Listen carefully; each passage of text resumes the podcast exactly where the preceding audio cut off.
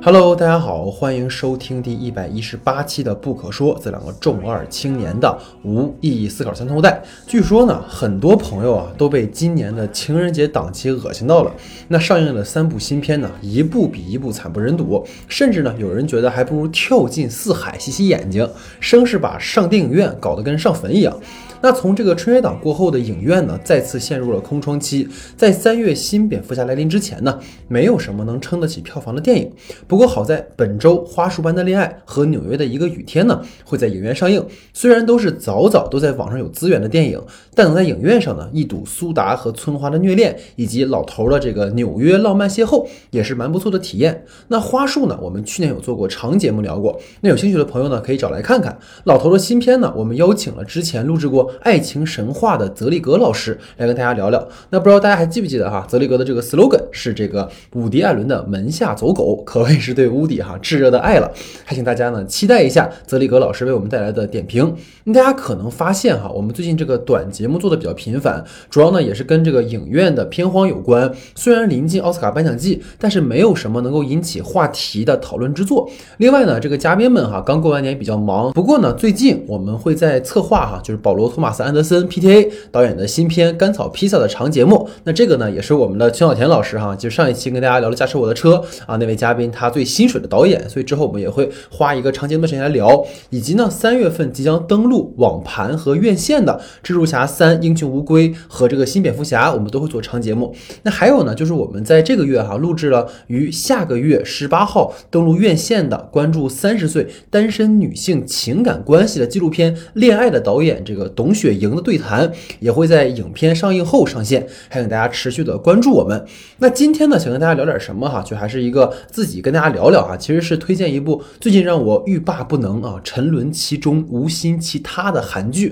那就是由呢曾指导过虽然是精神病但没关系的导演金允珍拍摄的，由崔宇植和金多美主演的剧集《那年我们的夏天》。其实呢，本剧的首播是在去年的十二月到今年一月末啊播出完毕的。幸亏啊，这个当时没追着周更哈，要不然真的是得抓耳挠腮的等更新了。那为什么这个标题起的呢？说是烂梗大杂烩，因为如果我们单拉出来本剧的任何一个元素，其实都是过去常见的爱情剧套路人设和剧情。女学霸爱上男学渣，这个设置呢，不就类似于说滋养了近十年中国青春片的鼻祖？那些年我们一起追过的女孩中，沈佳宜和柯景腾的关系嘛。反之呢，男学霸女学渣，像这个。恶作剧之吻中，江直树和袁湘琴也是类似的人物关系。再如呢，所谓男富女穷啊，这种财富上的悬殊设定，让石原里美成为全民老婆的富贵男和贫穷女，也是这个人物关系。所以，如果只是讲述青春时期学霸学渣的青涩爱情，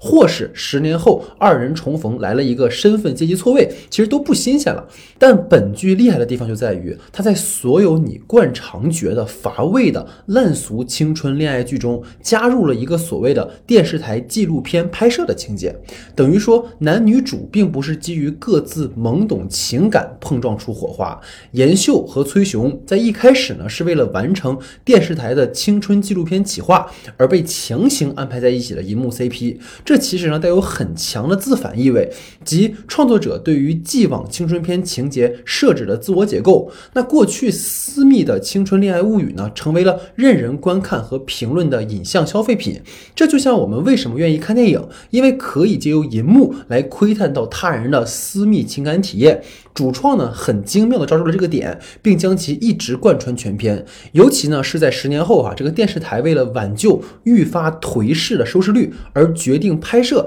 严秀和崔雄的青春故事续集一样。观众不知道，此时严秀和崔雄已经经历过一场痛彻心扉的分手。每一次呢，针对他们的青春时那段影像的评论热搜，其实对于当事人来说都是一次刺痛，因为那是一段被公开的青春，他们没有办法自欺欺人说那没发生过。就像这个电视台的 P.D. 彩兰说的哈，从纪录片里能够看到崔雄是从哪一刻爱上严秀的，等于说纪录片视角的加入呢，使得过去被观看的角色。也坐在了观众的位置，去审视自己的过去和青春。这种看与被看的关系的转换，使得本剧呢与以往青春剧在有着相同元素的同时呢，又十分的有新意。那对于纪录片的部分呢，除了令所谓的爱情剧有了一层自反意味。编剧呢也借此其实讨论了关于创作这件事儿，所以某种意义上呢，本剧也是一个原剧集哈，即是聚焦于纪录片创作者，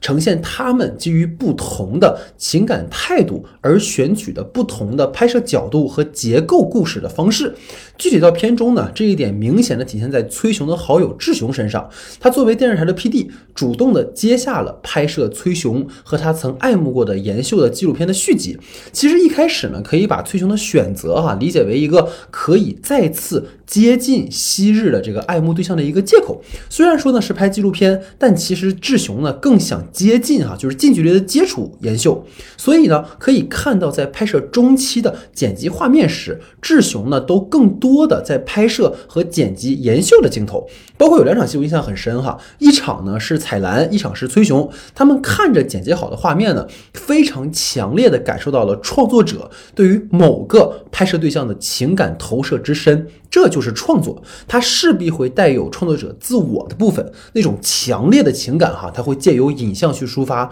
是很能引起同为创作者的我的共鸣的。这其实呢，也让人想到了《真爱至上》那个大家都知道哈，圣诞节必看的电影。巧的是呢，这个剧集中的某一集用的标题就是 Love Actually，也就是《真爱至上》的英文原名。那看过的朋友应该记得，《真爱至上》中呢，有一位爱慕着新娘的新郎好友，他在婚礼中呢拍摄的 DV 一直不让。新娘看，那新娘呢？起初以为哈是这位丈夫的好友不喜欢自己，结果呢，却发现对方的镜头中竟都是自己。我想本剧的主创在志雄身上应该也有投射这个角色。你以为是讨厌，其实呢是压抑着不能自己的荷尔蒙。当纪录片的创作陷入僵局时，电视台的李编剧的一席话点醒了志雄。他说：“你试着从被拍摄者的角度去看对方，虽然剧集没有很细分这个部分啊，就是没有很细化去讨论，但显然志雄明白了，就是过去他的拍摄和剪辑呢，都太过于个人主观情感出发，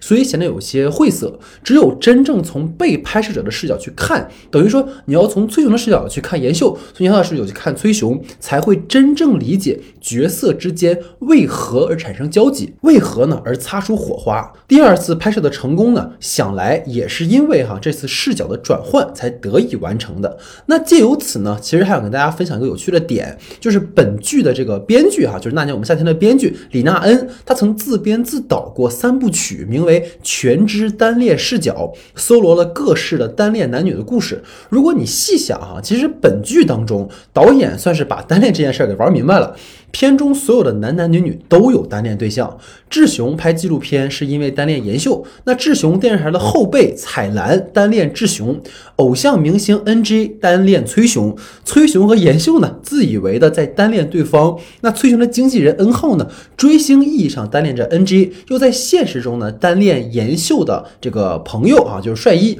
帅一呢在后半段又单恋恩浩，被绕晕了吧？就是似乎每个人哈都在单恋着另一个人，这或许也是很多人关于爱情会有的一种体验，就是你不确定对方对你是否有好感。单恋其实是既安全又容易满足的，因为你可以无限度的幻想，又不需要得到什么证实。之前呢，我们听那个冻姐展开讲讲哈，其实提到过一个点，就是韩剧很擅长拍爱情前的暧昧，就是那种相互拉扯的啊，若即若离的情感状态。加我们那个听众群的朋友哈，就知道我之前对一个韩剧很上头，叫《春夜》。那最让人抓耳挠腮的呢，其实就是静仁和志浩哈，就是片中的男女主哈，就是他们在一起前的那种纠葛。静仁呢，为其所处的稳定关系而感到乏力，却又无法脱身；而志浩呢，隐忍又时而冲动。所以这个男女之间啊，他微妙的情感状态真的是令人欲罢不能。还有一部我非常喜欢的韩影哈，男与女，这孔佑和全度妍在出轨的禁忌之恋中摇摆不定。二人最后的错过似乎是必然，却又让你呢时刻在过程中为他们两个人一点截然的激情感到罪恶，而又感到共鸣和理解。就如同啊，在那年我们的夏天中，我们似乎都预设了崔雄和严秀一定是官配，最后一定会重归于好，但又很享受二人彼此拉扯的过程，从家不长里不短的生活琐碎去构建爱情重新被拾起的模样，就如同我们打个比方，就像被打散的拼图重新被拼成了精美的图案。这个结果固然重要，但更值得玩味的是寻找每一块被我们遗落的拼图碎片的过程。那种探寻和自我怀疑，可能才是每个人在面对亲密关系的常态。还是从春夜到本剧，我发现了一个哈韩剧中在讨论爱情时惯用的结构方式。如果呢只讲两个人的爱情，其实很难撑起十六集的体量。就比如说春夜当中，随着那个静人和志浩发糖，故事呢就转向到对于静人家姐姐的遭遇上，更多的去展现女性的困境。比如说呢被家暴啊，或是陷入到一段糟糕的关系，该如何脱身？顺便一说哈，我最近其实一直想和老徐做一期关于风线啊发。生的这个令人发指的事件的节目，当然大家今天也最近也看到那个新闻了哈，说是给了一个官方的结果，对吧？然后我还在那个公众号里我发了一个，就是呃让子弹飞里面啊很经典的一段儿啊，就说是我还是不是我哈。当然了，其实我在讨论这个话题的时候，我希望还是能够基于一部电影去讨论，所以我其实上周末啊补了郝杰导演的《光棍儿》，其实就有关于说被拐卖的女性的展示，虽然呢也是浅尝辄止哈，但总归是一种视角的观察。那关于这个事件和选题哈，我们也会持续关注。不想说单聊一个事儿吧，我觉得事儿其实因人而异。我觉得借由电影的话，可能有更多的视角可以参考哈。所以说回那年我们的夏天，在聚焦崔雄和严秀的爱情的同时呢，编剧其实也展开了非常丰富的对于其他角色的刻画。这其中有两个点哈，尤为集中的体现在登场的角色身上。一呢是原生家庭之伤。二是个人价值的生命意义的追寻。如果只是矫情的去讲崔雄和严秀两个人的爱情，其实不会让更多的观众有共鸣。但随着故事展开呢，我们其实看到了更多的对于角色前史的交代。比如有一集叫《三个傻瓜》，其实就是崔雄、严秀和智雄他们的童年呢，或者说原生家庭都是破碎且不幸的。崔雄在最后一集呢，其实我们得知他的噩梦不是单纯的梦魔，就是他被一个人丢在街上在哭哈。小时候，而是他刻意去遗忘的一个童年，因为他的小时候其实是被他的亲生父亲给抛弃了，而然后被后来的这个父母收养了哈，所以他一直呢被后来的这个养父母视为掌中宝，才得以去健康幸福的长大。但他其实这个原生家庭之伤一直困扰着他。严秀呢儿时父母双亡，又因为这个不争气的舅舅哈欠了一屁股的债，致使呢他成了为金钱和效率之上的没有共情能力的人，而这也直接导致了。他与崔雄在五年前的分手，智雄呢虽然生母健在，却十分疏远。他的母亲呢似乎是患有哈这个双向情感障碍，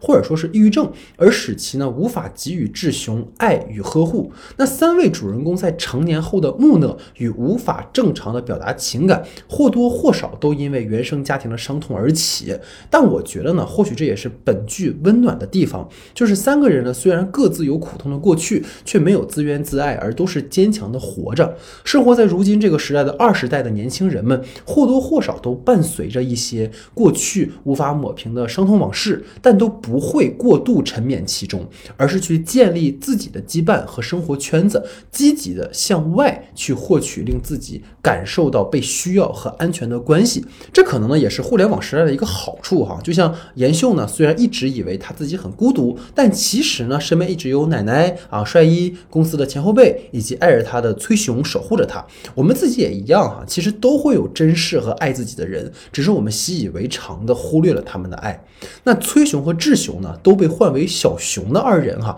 却有着截然不同的出身。智雄呢，羡慕崔雄幸福的家庭，却不知道他是一个被遗弃的孩子。二人其实互为镜像，又是交心老友，他们的互动总是那么让人暖心。那个愿意陪你熬夜、给你提供住处的朋友，超越了血缘爱情。不求回报，只是在你最需要的时候和你喝一杯，一起骂个脏话。这可能呢是人之为人最值得珍惜的一种羁绊的形态吧。就如酒鬼都市的女人们哈，三位老友说的那样，或许好久不见，但时隔良久，一杯酒下肚，看着对方就能了解那一切。不必多问，需要的时候在就好，可能这才是好友吧。对于前面提到的个人价值的追寻，集中体现在崔雄和严秀身上。崔雄的不思进取其实是一种自我保护，不愿意突破的舒适圈，其实是害怕再度失去，也是犹豫着自己能否做得更好。所以其实这也促使了崔雄为什么在最后一集选择要出国去留学，就是因为他被一个呃真正有建树的一个绘画的评论家发现说，他虽然画得很好，但他其实其实是一个长不大的小孩儿，因为他一直在自己的舒适圈里面。延秀呢，一直为效率、债务而活，他的人生一直有一个还债的额度，却从未测量过他与理想的距离，甚至说那个目标从来都是渺茫的。随着崔雄和延秀他们重新找回彼此，青春往事重上心头，他们其实也有了一个机会去重新思考自己想要成为什么样的人。这可能是每一个在二十代的年轻人都曾迷茫和追寻过的，尤尤其是九零零零后这一代哈，尤为注重精神的丰沛，但又是碍于时代而极度匮乏的一代。这就使得二人的自我探寻十分的具有普适性和当下的意义。还有一个想分享的是 NG 这个角色。为什么设置一个偶像爱上插画家？一方面呢，这也是一种解构哈，因为过去这种设置呢，大明星爱上素人啊，所以虽然说插画家也不是素人哈，一定是轰轰烈烈的，但本剧呢也是反其道而行之。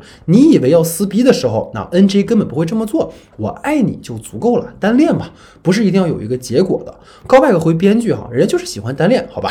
还有一个关于 NG 的设定啊，其实很具有当下性，就是对于键盘侠们的一个回应。某一集呢，N NG 请那些在网上骚扰、诋毁自己的人去做义工，那做得好的呢，我就撤诉啊。结果他发现那帮人呢，还是对他恶语相向，这令 NG 呢其实十分的寒心，并且坚持上诉。这其实呢也在反映哈，就是现实中那些因网网暴而自杀轻生的艺人或者普通人。远的有韩国的雪莉，近的呢有刘学周事件。键盘上一句泄愤的话，恰有可能成为压死骆驼的最后一根稻草。真的要如此去释放恶意吗？对于当事人，真的只有轻生这一个选择吗？绝不是。就跟崔雄一样，不去理会也好；就跟 NG 一样，干脆去刚也好。不要妥协，不要投降，因为生命是自己的。那些流言蜚语，随他们去吧。因为只有我们自己知道自己是什么样的人，不是吗？其实回望本剧哈，有非常多的情节其实还蛮理想化的，就比如说只爱着对方男女主哈，痴情的男配女配们，爱情在其中其实是被提纯过的。呆萌的崔雄家里的餐饮做的大到让他可以自由的选择自己的人生，而韩国的现实当中，大部分如崔雄家一样的个体户并没有如此好的盈利和收益，尤其在如今疫情的大环境下。但或许我们的生活需要一种这样的被提纯过的爱情治愈，毕竟生活太苦了。就跟春夜那句话一样，当我们堕入爱河时，也只是堕入爱河了而已。这便是爱的全部。沉浸于爱编织的环境，可能只有一瞬，可能终究要回到现实。但那短暂的休憩，也可以给予我们极大的满足感和力量，让我们去面对生活中的种种挫折。我很喜欢志雄劝说 NG 的那句：“不要去责怪大环境不好，去改变，那是我们自己的人生。”一开始呢，可能要假装你改变了，但慢慢的，你就真的在往前走了。崔雄和严秀的故事在这里画上句号，但我们的人生其实还有很长的路要走。看本剧总让我想到理查德·林克莱特的《爱在三部曲》，九年之约一拍就是二十多年。他们老了，看待爱情的方式也变了，不如那一夜的良宵的疯狂，需要考虑的世俗因素也多了，人也变得复杂了。但午夜梦回时，或许我们总会想起那个夏天的自己，那个不顾一切奔爱的追逐理想的自己。它还在，只是我们短暂的忘了而已。希望每个人都能回忆起那年属于你的夏天吧。好，那这就是我们整个的第一百一十八期节目啊！大家可以多多关注我们的微信公众账号 S D 的光影不污，然后也希望呢大家能够把我们喜马拉雅小宇宙的节目哈多多分享给你们的朋友，也希望大家在喜马拉雅上帮忙打个分哈，评价一下，让我们的节目能够被更多的朋友看到。那感谢大家的时间，感谢大家的收听，我们下期节目见。